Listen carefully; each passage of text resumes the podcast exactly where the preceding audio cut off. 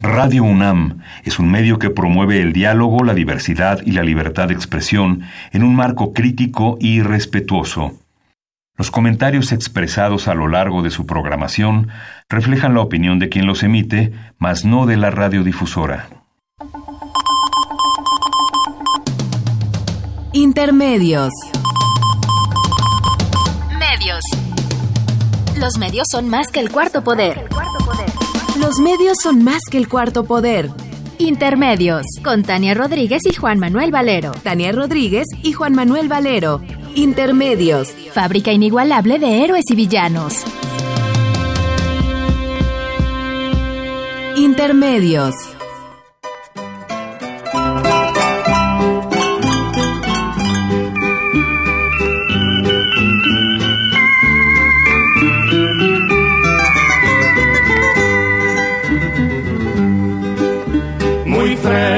Está la memoria del gran caudillo Zapata, hincando sobre la historia sus dos espuelas de plata. Plan de Ayala, plan de Ayala, manojo de imprecaciones que en cada frase señala la libertad de los peones nuestro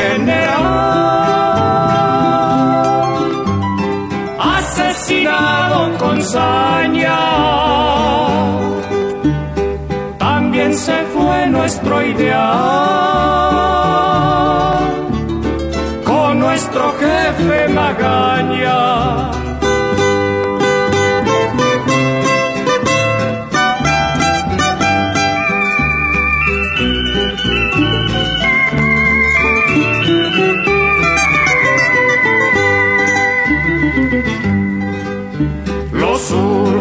Se fecundaron con sangre de corazones y en sangre y surcos brotaron mazorcas y rebeliones.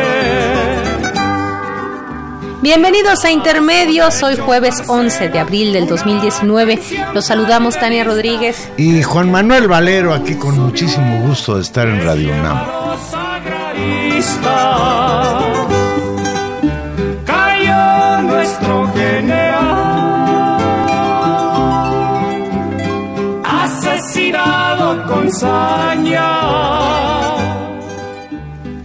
Cien años, Tania.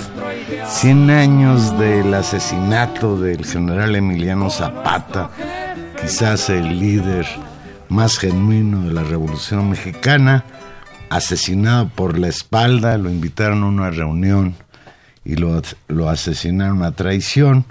El general Jesús Gallardo allá en la hacienda de Chinameca, el autor intelectual de este crimen político pues fue el presidente Venustiano Carranza, con lo que quiso poner fin a la rebelión campesina. recuerden ustedes pues que incluso Emiliano Zapata se resistió a aceptar el triunfo y la llegada a la presidencia de Madero, a quien le puso como condición las reivindicaciones de los campesinos, la tierra es para el que la trabaja. Pues Zapata sigue vivo, viva Zapata, y desde luego, bueno, pues ha habido continuidad.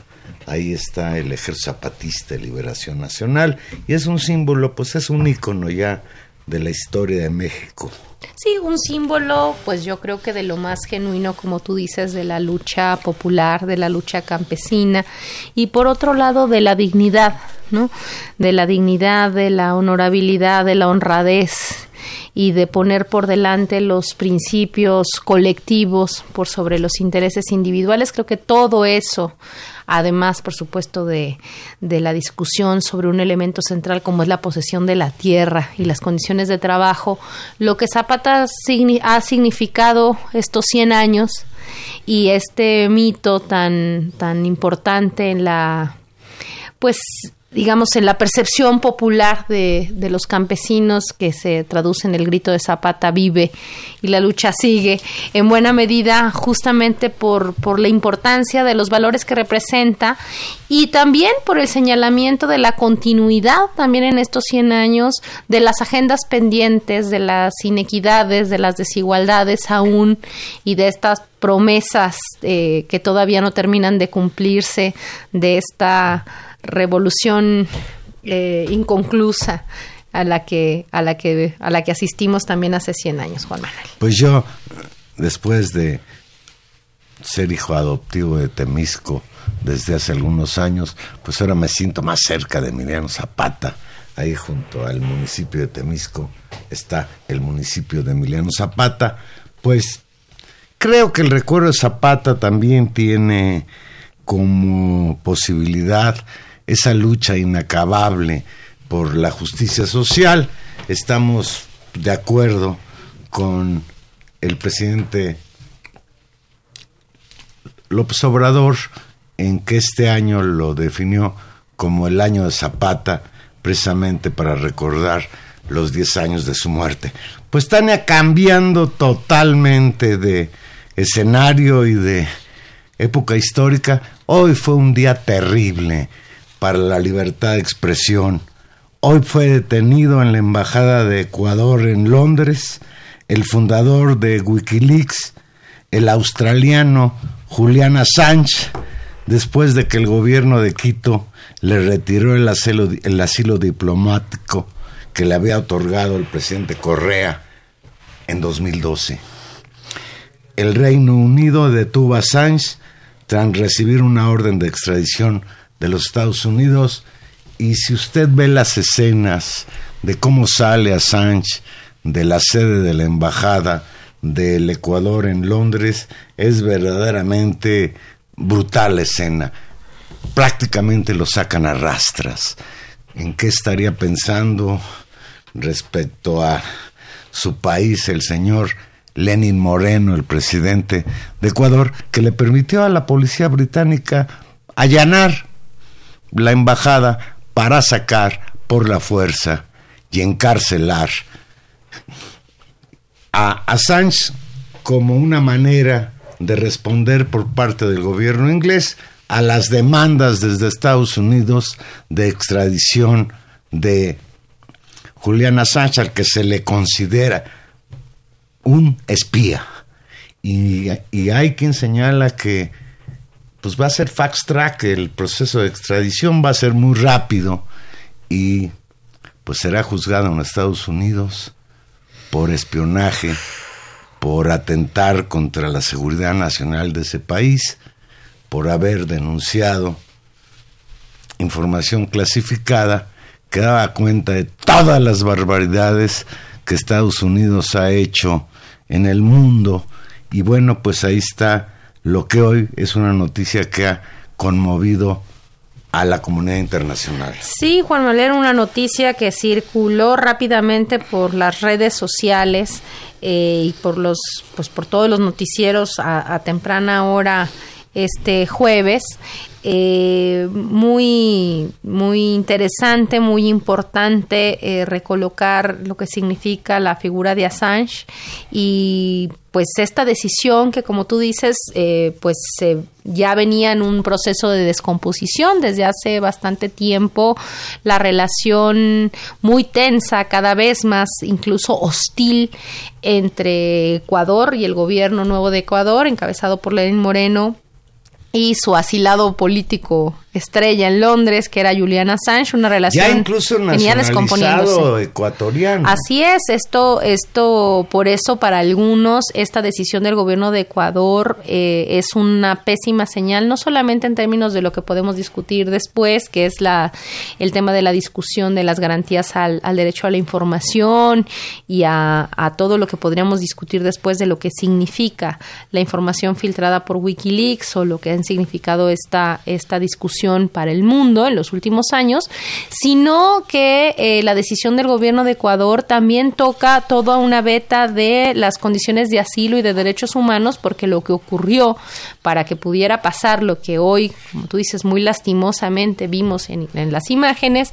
es no solamente retirarle eh, la condición de, de asilado político, sino de retirarle la ciudadanía ecuatoriana a fin de que pudiera ser detenido en estos términos por la policía de eh, Scotland Yard. Fue llevado ahí en función justamente de la acusación de haber roto su eh, eh, condición de, de libertad provisional en la que se encontraba cuando fue a, a refugiarse a la embajada de Ecuador hace pues en 2012 Juan Manuel que está es una suerte de encarcelamiento. Imagínate vivir siete años en un pequeño departamento. dentro de una pequeña casa que es la sede de la embajada de, Ecuador allá. Un pequeño departamento eh, está acusado de eso y efectivamente en función del cumplimiento de una, orden de extradición, como tú dices, que pesa sobre él para ser llevado a Estados Unidos.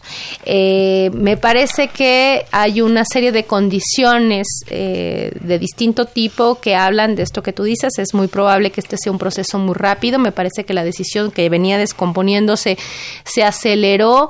Mi interpretación es también en función de la inestabilidad del propio gobierno de Gran Bretaña. Es decir, creo que es una decisión que el gobierno conservador de Theresa May puede procesar de manera mucho más rápida que otro tipo de discusión en, en la Gran Bretaña y también le va a venir seguramente pues como anillo al dedo al discurso siempre teatral y siempre patriotero de Donald Trump. Así que creo que no sé pues, si no sé si ya reaccionó y si no reaccionó qué raro.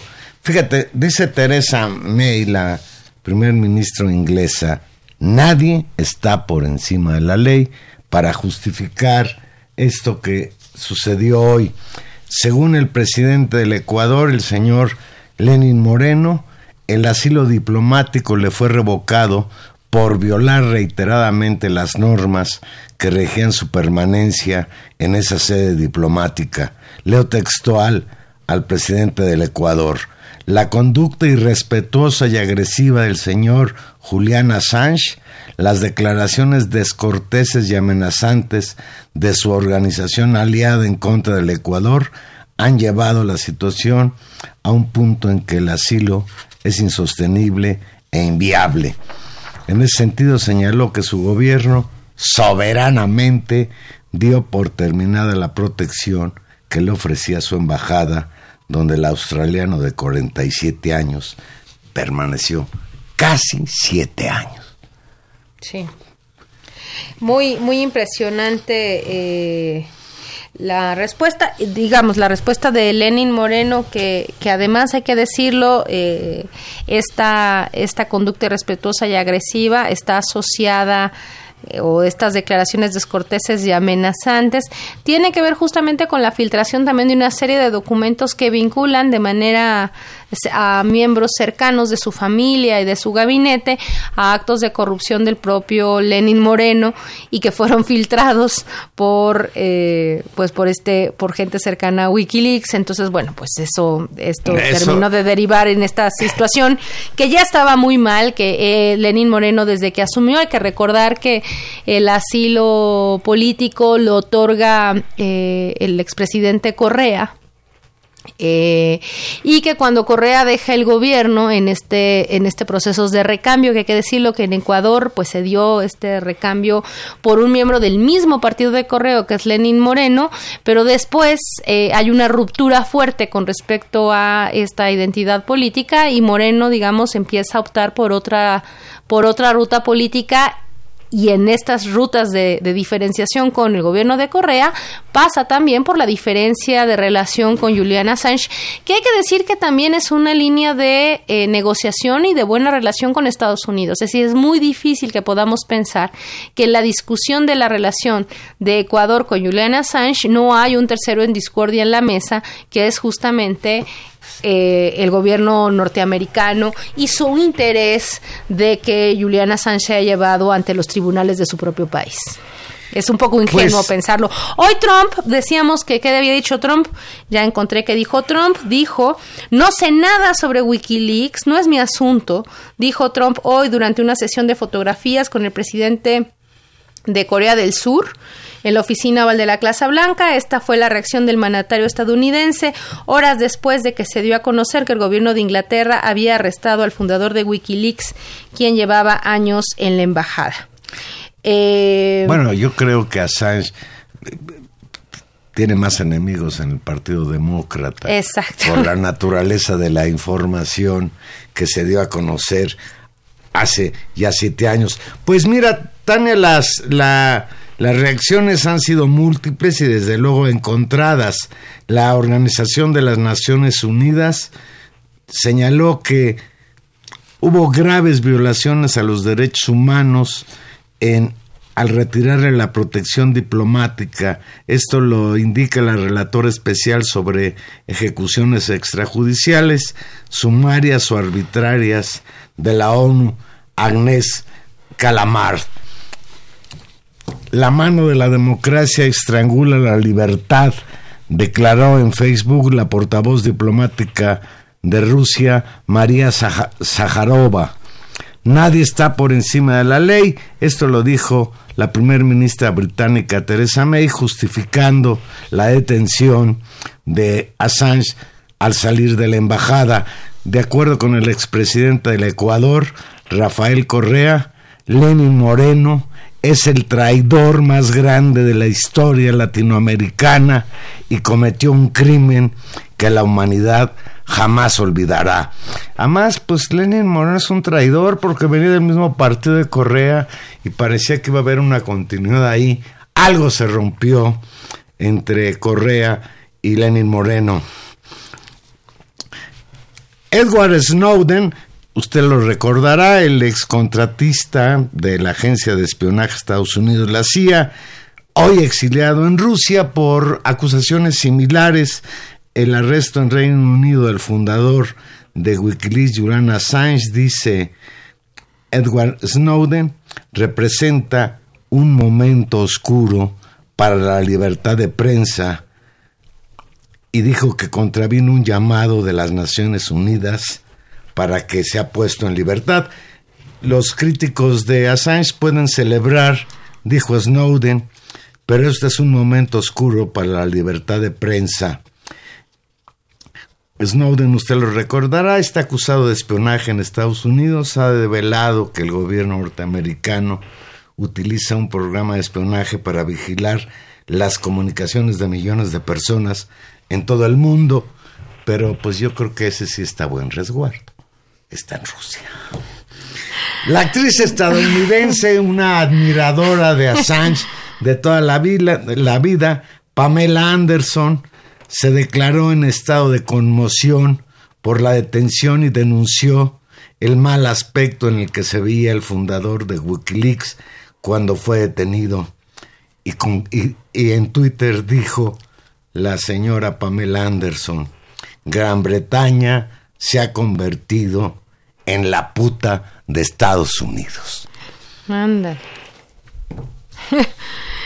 pues. Pues lo que podríamos nosotros concluir, Tania, que tal parece que Inglaterra y Ecuador entregaron a esta, entregarán en Estados, a Estados Unidos en charola de plata la cabeza de el fundador de Wikileaks.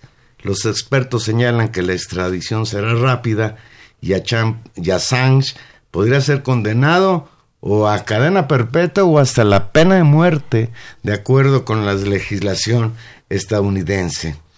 Su pecado, el pecado capital de este periodista australiano, fue denunciar los crímenes de guerra y la podredumbre del sistema político de Estados Unidos.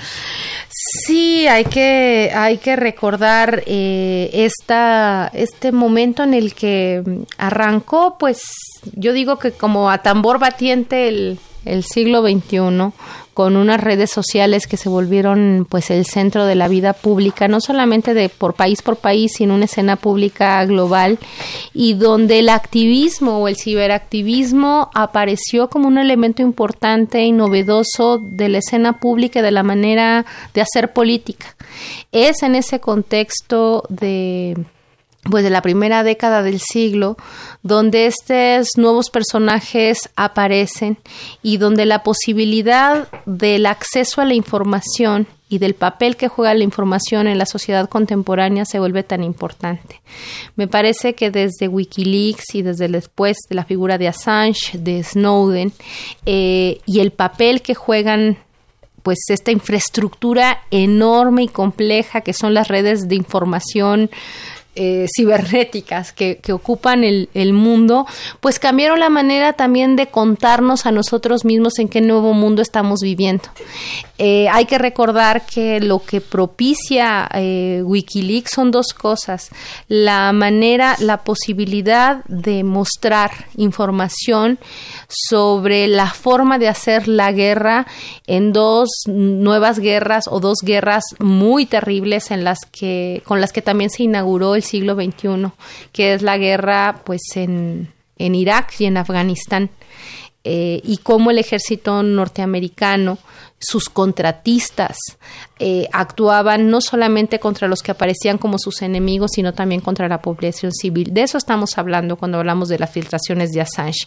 Y en un segundo término, estamos hablando también de eh, mostrar al público en general la forma en que el, eh, el Departamento de Estado norteamericano hace la política real, digamos, de seguimiento, vigilancia, negociación, información sobre todos los países del mundo, sobre las clases políticas del mundo, sobre la manera en que funciona pues el imperio y la y su y su actividad política. Ese es el otro gran elemento. Ambos productos de filtraciones importantes y hay que poner creo que en este contexto a Snowden que es eh, digamos el, otro gran actor que está en la mira y que hoy justamente se pronuncia con respecto a Assange eh, mostrar los cómo funcionan los sistemas de información y de vigilancia que a través de mecanismos de inteligencia norteamericana, pero también de las empresas vinculadas que otorgan información, Facebook, Google, Twitter, WhatsApp, ¿no? Es decir, toda esta este entramado de redes sociales que propician un mecanismo de seguimiento de información nunca antes visto ¿no? Porque es a nivel global y de control de información, pues sobre la población en general. Esa es, creo yo, el marco de discusión desde el que podemos juzgar o no la contribución y el papel y la discusión, lo que significan este tipo de actores y por tanto la furia infinita que sobre eh, la sombra de Assange o de Snowden hay pues en los servicios de inteligencia norteamericanos. Pues la extradición es inminente y pues el Poder Judicial en los Estados Unidos tendrá que decidir entre el Assange espía o el Assange pues héroe de la libertad de expresión. Obviamente que está también a prueba la democracia norteamericana que de dientes para afuera presumen tanto. Pues vamos a ver qué sucede. Por lo pronto, Hoy ya no durmió Assange en la sede del gobierno ecuatoriano en Londres, sino en una cárcel de Londres en Inglaterra. Sí, pues una, una cuestión importante que, a la que hay que darle seguimiento. No hay que olvidar a Assange. Vamos a hacer una pequeña pausa y aquí regresamos. Estamos en vivo. Recuerde que usted nos puede llamar al 5536 8989.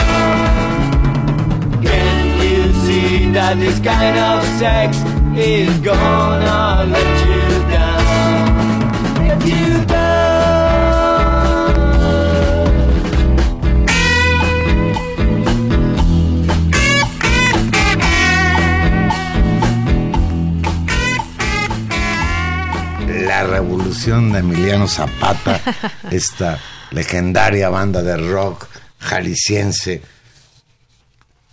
famosa en los años 70, me acuerdo, la revolución de Emiliano Zapata, no sé si sigan juntos. No creo. Me dice, me dice Gilberto que sí. Bueno, mira. Pues una felicitación para. pues muy la muchas por seguir juntos. De, de Emiliano Zapata, sobre todo, por seguir juntos. Tania, hoy, hoy fue un día importante. Movidísimo, Juan Manuel. Hoy en la mañana, dentro de la llamada conferencia de prensa mañanera de Andrés Manuel López Obrador, Alfonso Durazo, secretario de Seguridad Pública, anunció que el general de brigada Luis Rodríguez Bucio será el comandante de la Guardia Nacional. De acuerdo con Durazo, el general está en proceso de retiro. Y ahí es donde está el aspecto más polémico de este nombramiento. De acuerdo con la ley de creación de la Guardia Nacional, se había definido que el mando sería civil y de ahí la casi unanimidad que hubo entre todas las fuerzas políticas para aprobar la creación de la Guardia Nacional. Y hoy, pues hoy están esas fuerzas de oposición muy preocupadas porque literalmente Andrés Manuel López Obrador no hizo caso a esta situación y nombró como comandante de esta fuerza que aglutinará a la policía naval, a la policía militar y a la policía federal en una sola fuerza para combatir al crimen organizado, la llamada Guardia Nacional. Y yo me pregunto, Tania, ¿por qué este señor general Luis Rodríguez Bucio es un general en, re- en proceso, En proceso de, retiro. de retiro. ¿Por qué no pidió su licencia y nos estaríamos ahorrando una discusión que se va a venir muy fuerte? No entiendo. Pues eh, yo tampoco. Creo que es como para fijar una postura muy clara de que, pues, de, de que lo que querían desde un principio, pues es lo que se va a hacer, que es que el mando fuera fundamentalmente militar y que va a haber aquí un costo en términos de la transición y la construcción de esta instalación, porque creo que también hay razones profundas para que la oposición o que los otros propios poderes critiquen que no se cumpla a la letra el espíritu de la norma aprobada, que decía que tenía que ser una guardia civil. Ahora, ojalá apure el proceso y el retiro sea sea, sea expedito y, y nos libremos, como tú dices, de esta, de esta discusión. La, la propia eh, Comisión Nacional de los Derechos Humanos, representada por Luis Raúl González Pérez, había señalado su total inconformidad con esta decisión de López Obrador, que ya desde el viernes pasado había planteado que sería un mando militar el que estaría al frente de la Guardia Nacional.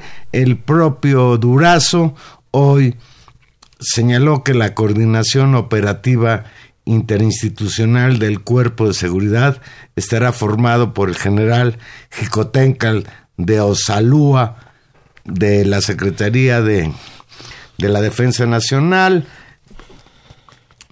por, el contraalmirante Gabriel García Chávez de la Secretaría de Marina y por la comisaria Patricia Trujillo Mariel en representación de la Policía Federal, las tres fuerzas que se integran para dar eh, nacimiento a esto que se llama la Guardia Nacional. En el encuentro, el presidente de la comisión pidió al Ejecutivo que el mando de la Guardia Nacional fuera, su- fuera civil. Me planteó eso el presidente de la Comisión Nacional de los Derechos Humanos, pero le expliqué que consideraba que debía ser un jefe militar, el de la Guardia Nacional, porque vamos a contar con el apoyo del ejército. No me parece López Obrador muy convincente en esta decisión me parece más que López Obrador, sin que lo haya reconocido, pues como que tiene un compromiso con las Fuerzas Armadas desde que asumió la presidencia de la República y no alcanzo a saber por qué les está dando tanto juego a el ejército y a la marina. Mira, yo creo que eso, creo que eso fue preocupante. Creo que hay un, en este momento estamos ante un escenario en el que podríamos tal vez si, si la licencia, si el retiro de estos generales ocurre eh, lo antes posible y empiezan pues las labores y ojalá avancen, estaríamos en un escenario no tan malo en función de que la ley eh, sí garantiza un mando civil y genera un periodo de transición con un tiempo específico en el cual estos traspasos, digamos, de, de tropa de un lugar a otro pueden hacerse en función de construir una institución de Estado que mucha falta le hace, pues, al, eso, al Estado mexicano, a la sociedad mexicana en función de la crisis de seguridad. Me parece que eh, hay varios elementos. El el perfil de la gente que, que, está ahí, o sea, si uno revisa sus, sus, historias de trabajo, su, formación, es eh, muy impresionante. La, que yo algo así podría decir impresionante. Sus, sus currículums pasan por una experiencia en términos de operaciones contra el narcotráfico, de vigilancia de zonas militares, pero, ¿cuál de coordinación de labores. ¿Cuál ha sido el éxito de esa labor que han desarrollado? Es que ahí es donde está el punto, Tania. Recordemos nosotros que esto llamada la guerra contra el narcotráfico la inauguró Felipe Calderón en 2006 con aquella acción militar en el estado de Michoacán. Y muchos hemos considerado que aquella guerra contra el narcotráfico fue en un afán de Calderón de legitimarse, inventar un enemigo, declararle la guerra frente a la situación que sufría de descrédito por haber llegado a la presidencia de la República de manera tan irregular. Seis años de Calderón y luego seis años de Enrique Peña Nieto que mantuvieron la misma estrategia, incluso eh, contrario a los ordenamientos constitucionales, convirtiendo a los soldados y a los marinos en policías. Recuerdo muchísimo aquellas escenas del pues, del que tomaron preso y mataron a, a Beltrán Leiva en Cuernavaca, la Marina, y las violaciones a los derechos humanos que tuvieron como pues expresión muy grave eh, la participación de esas Fuerzas Armadas. Hoy dice López Obrador que la diferencia será que... El mando, ¿no? Que no, que estos que estos soldados ahora disfrazados de Guardia Nacional van a respetar los derechos humanos. Hace dos días vino a México la comisionada de los derechos humanos de la ONU, la expresidenta de Chile, Michelle Bachelet, y se señaló ahí que la Comisión de Derechos Humanos de la ONU pues será vigilante del actuar de eh, la Guardia Nacional López Obrador hoy reiteró que va a trabajar la Guardia Nacional como una fuerza que esté en constante vigilancia por incluso organismos internacionales. Bueno, y lo que no podemos negar el hecho inocultable que la violencia en este país es terrible, Tania. La misma Bachelet, ahora que estuvo aquí, dijo que las cifras que le dieron la dejaron fría, que ella sabía que en México había un conflicto bárbaro de violencia, pero que las cifras que le han dado en cuanto a muertos, desaparecidos, etcétera, pues son cifras de un país que está en guerra. Y aunque no hay una guerra declarada contra nadie, pues sí, estamos en una situación de guerra, de violencia que todos los días cobra nuevas vidas, que todos los días provoca desapariciones, etcétera, etcétera. Eh, creo que en, e, este punto también eh, los tiempos de la Guardia Nacional han tratado de, de construir un entorno más amigable o con un mensaje. Sí, creo que hay dos cosas que están en juego. Uno, pues sí, que es lamentable que en este momento estos eh, generales no estén ya en retiro para no tener ningún problema o ser impecable en el cumplimiento del espíritu de la Constitución y de la reforma acordada con la oposición en el Senado. Creo que eso es eh, sin duda un un tema, pero el otro creo que contribuye a, tratar de fortalecer la instancia y que en este sentido fue hábil el gobierno en hacerlo es justamente la visita de Michelle Bachelet y la firma de este acuerdo de colaboración entre México y la ONU para eh, aprovechar o garantizar que la Guardia Nacional respete los derechos humanos, tratando justamente de poner a la ONU como un garante en función de muchas de las críticas que se habían dicho en una primera instancia a tener una Guardia Nacional que fuera eh, pues absolutamente con un mando militar creo que la negociación en el, y por eso digamos me, me preocupa la, la decisión, pero me, me, digamos, me contiene el hecho de que en la legislación, pues el mando formal está a cargo de la Secretaría de Seguridad Pública, que es un mando civil. Eh, en el mediano plazo, según lo que se ha informado, a más tardar en julio, estos generales estarán en retiro, lo cual pues salvaguarda que no estén sometidos a una cadena de mando dependiente de la Secretaría de la Defensa. Y los plazos en términos de el traspaso de tropas y del mando y de la formación eh, de esta Guardia Nacional que tiene una temporalidad específica y que no garantizaría un recambio transaccional en términos de un fortalecimiento de las Fuerzas Armadas como órganos en su conjunto, sino que efectivamente estén eh, en, el marco civil. Si a esto le sumamos este acompañamiento de la ONU, eh, pues podríamos esperar, desear, creo que por el bien del país, que esta nueva institución nazca efectivamente para garantizar la tranquilidad en un país que se cae a pedazos en varias regiones del país, donde las donde los crímenes de violencia eh, son exacerbados, zonas del país que durante años fueron tranquilas, pensando en Colima o en Guanajuato, que hoy son eh, zonas atroces, ¿no? En términos de la descomposición social, de los índices de inseguridad y donde sin duda es necesario que fuerzas ordenadas, disciplinadas puedan hacerlo. Ojalá eh, avance porque las experiencias con respecto a la Policía Federal, ¿no? En, en otros momentos de la historia, pues fueron desafortunadas y también hay que decirlo, lamentablemente, incluso las fuerzas eh, el ejército o la marina han sido señaladas de distintos lugares también con críticas a su infiltración por grupos del crimen organizado. Y lo que hemos visto en estos 15 años de, de guerra, ¿no? de descomposición, pues han tocado a estas instituciones.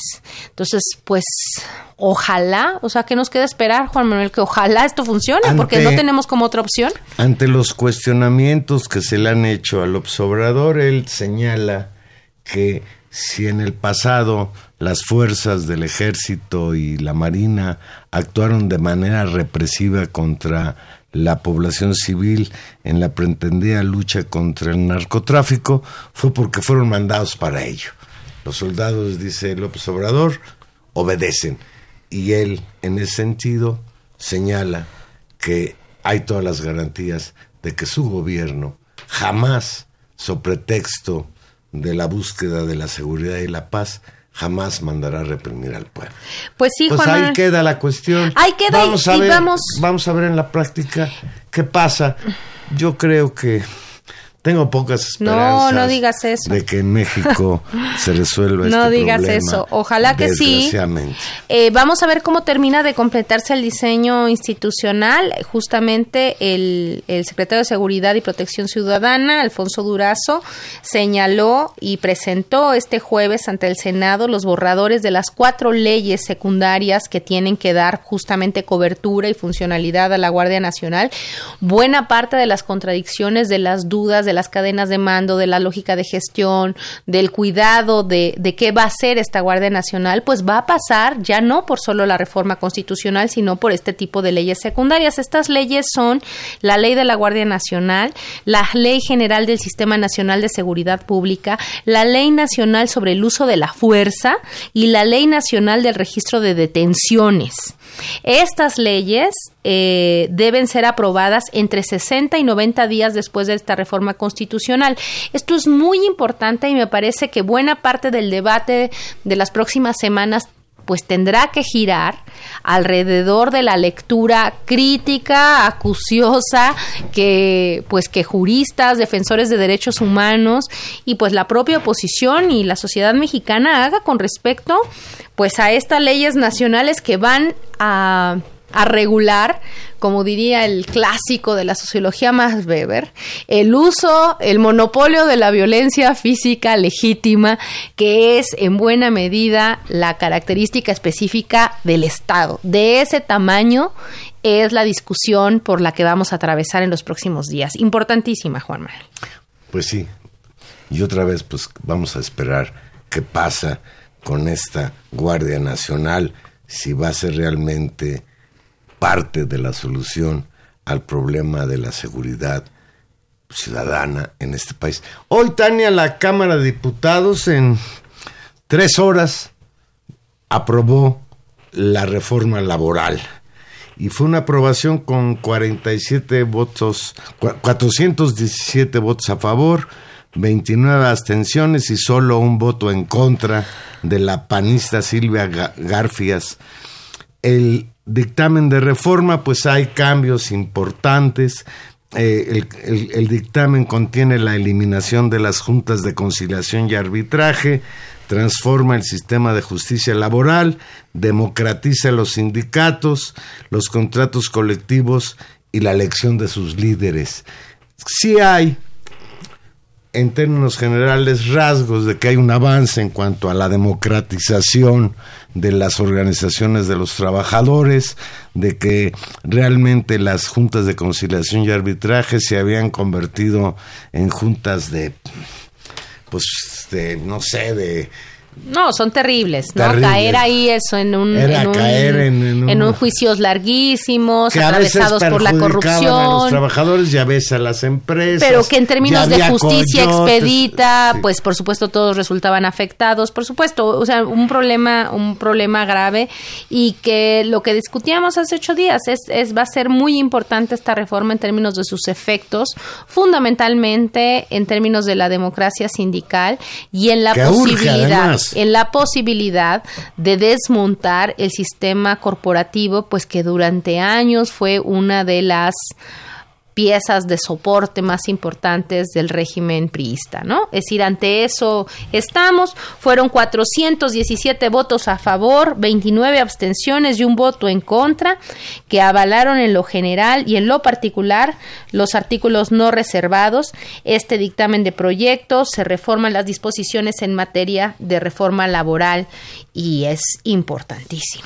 Y bueno, también los tiempos de aprobación de la reforma laboral. Tiene que ver con pues el planteamiento de exigencia por parte de la presidenta de la Cámara de Representantes en Estados Unidos, Nancy Pelosi, que señalaba como indispensable el que México realizara esta reforma laboral y, y condicionaba incluso la firma definitiva del acuerdo comercial con México y Canadá a que en México se aprobara esta reforma laboral que de una manera u otra pues representa también eh, la oportunidad de que los trabajadores mexicanos mejoren sus condiciones salariales. Pues en cierta medida sí, en función de que de que lo que estaríamos tratando de que desapareciera con estas reformas eh, importantísimas, democratizadoras o de cumplimiento de derechos además consagrados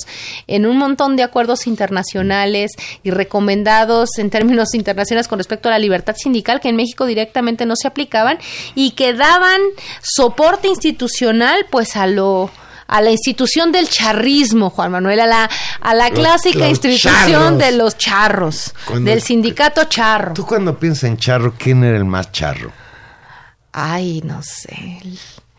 Díaz de León, que es el que, que de ahí viene el apodo, pero desde luego el que duró más años fue Fidel, Fidel Velázquez, Velázquez. y luego la güera Rodríguez La güera. del sindicato eléctrico y no le seguimos porque nos podemos meter en problemas. Pero digamos, esos son los, los, los grandes, los conocidos, las figuras emblemáticas, pero la cantidad de personajes que aparecen firmantes o depositarios o controladores de contratos colectivos, de representaciones sindicales, que están absolutamente sujetas a, la, eh, a los intereses de eh, las empresas, de los empresarios, es eh, lo que se puede desmontar con este nuevo marco legal ver ahora y es una gran qué- virtud. qué Ahora le toca a los ¿Qué trabajadores. opinan los trabajadores sobre, est- sobre esta reforma laboral?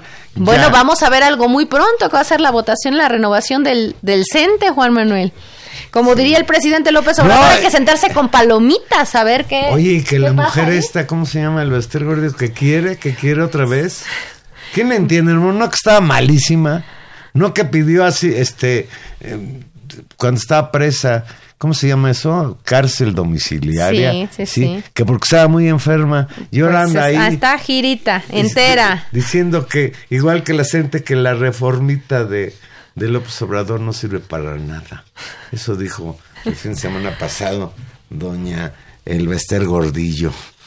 Pues, otro Pues, aspecto, otro aspecto que sigue dando de qué hablar es la confrontación entre el gobierno de López Obrador y las organizaciones empresariales, en particular la Coparmex, a partir de que López Obrador culpó a las gasolinerías por el alza de precio en el combustible y anunció que ventilará a los que venden más caro.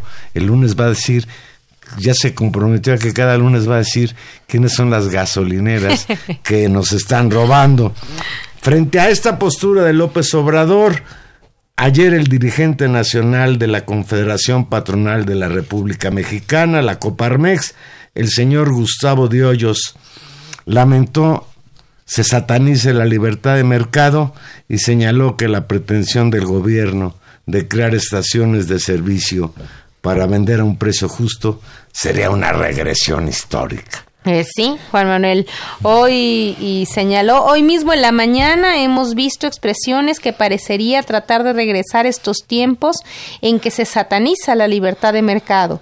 Hoy justamente desde Palacio Nacional se empezaba a culpar a las empresas que tienen como misión la distribución de los combustibles. Qué cómodo resulta buscar culpa- culpables, qué cómodo satanizar. Ahora les tocó a los gasolineros, antes les ha tocado a otros ramos de la economía y La posibilidad de que el Estado de manera directa quiera intervenir con estaciones de servicio de su propiedad, esto sería una regresión histórica en una ruta de fortalecimiento a la economía de mercado y desde luego no lo vamos a permitir. Esto dijo dentro del marco Mira. de la 64 Asamblea Anual Ordinaria de la organización, donde también el dirigente de Jalisco, Mauro Garza Martín, criticó que la actual política federal pretende regresarnos a los años 70, época en que prevaleció el populismo. Pero, pero estaba muy barata, pero estaba muy barata la gasolina en esa época. Y mira, yo hay renglones en los que podríamos discutir si tiene razón o no tiene razón este cuate de la Coparmex, este Gustavo de Hoyos. Pero la realidad es que es un escándalo que después de la lucha contra el huachicol y todo lo que esto representó como un esfuerzo importantísimo del gobierno actual por, no sé, limpiar a, Peme- a Pemex, etcétera, los gasolineros ante el auge de la venta del petróleo en el extranjero, etcétera, y que han bajado los impuestos, en lugar de que esto repercuta en favor de que baje la gasolina, pues repercute en que la ganancia sea que- mayor, pues, mayor para qué ellos. chistositos, ¿no? Qué simpáticos.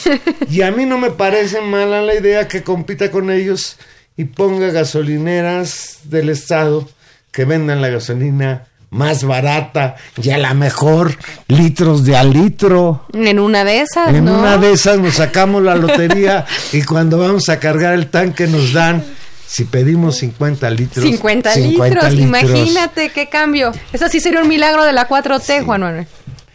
Y por cierto, qué cara está la gasolina. Carísima.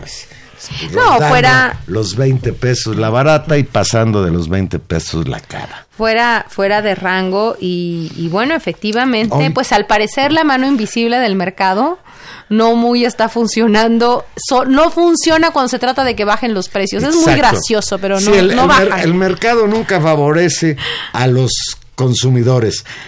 En respuesta, hoy el presidente López Obrador señaló que con el objetivo de evitar abusos en el precio de la gasolina, abrirá un diálogo desde hoy mismo con los concesionarios de las gasolineras. Leo textual, está abierta la posibilidad de diálogo con los gasolineros. Le voy a pedir al subsecretario de Hacienda, Arturo Herrera, el encargado del tema de los precios de las gasolinas, dice Ligas, que atienda desde hoy mismo eh, el diálogo con los dueños de las gasolineras, pero mantuvo su postura de que va a denunciar a los expendios de gasolina que vendan más caro. Dice López Obrador en la mañana, no es un tema de enojarnos, no hay que verlo como una acción autoritaria, es que el gobierno tiene que proteger a los consumidores, más si se está en un esfuerzo de no aumentar los precios, pues a todos tenemos que ayudar. No estamos hablando de que no tengan utilidad, estamos planteando que tengan una utilidad razonada, que no se abuse. Y bueno, así una más de las de las batallas que mañana con mañana abre o se abren en esta escena política nacional que no para Juan Manuel. Yo, yo quisiera ¿Qué recordar? Tania, ¿tú recuerdas algún gobierno anterior al de López Obrador? Bueno, ninguno Que que, haya diera, tanta que diera información. conferencias todos los días, pero que generara tanto debate todos los días No, no, por no. distintos aspectos, lo cual es interesante, sano. Está funcionando la democracia en México. No, yo no sé si, o sea, creo que tiene un límite también. Creo que tiene Vamos, un límite ¿sabes de va a ser desgaste. un buen termómetro? Estas elecciones que va a haber este año para cambiar de gobernador en Baja California y en Puebla, ahí se va a ver. Creo que en Baja California van muy bien y van como en caballo Pero de no, bueno, Hacienda. pero no digas. Me parece, no digas. bueno, pero las, encuestas, encuestas- van, van bien. Bueno, pero no crees en las encuestas. No, solo ¿por qué crees no? Cuando, va- cuando vas a ganar. No, no es verdad. Oye, Tania, yo no quiero terminar el programa sin dedicarle cinco minutos a esto que ayer nos informaron la Universidad Nacional Autónoma de México y el mundo sobre que por primera vez se vio la imagen real de un hoyo negro o del contorno del hoyo negro Sí, para ser el- exactos. Y para lograr esto, pues esto es verdaderamente una hazaña científica, es una hazaña del esfuerzo conjunto de los astrónomos, de los astrofísicos. El anillo luminoso alrededor de un hoyo negro es un gran descubrimiento que confirma la teoría de la relatividad de Albert Einstein.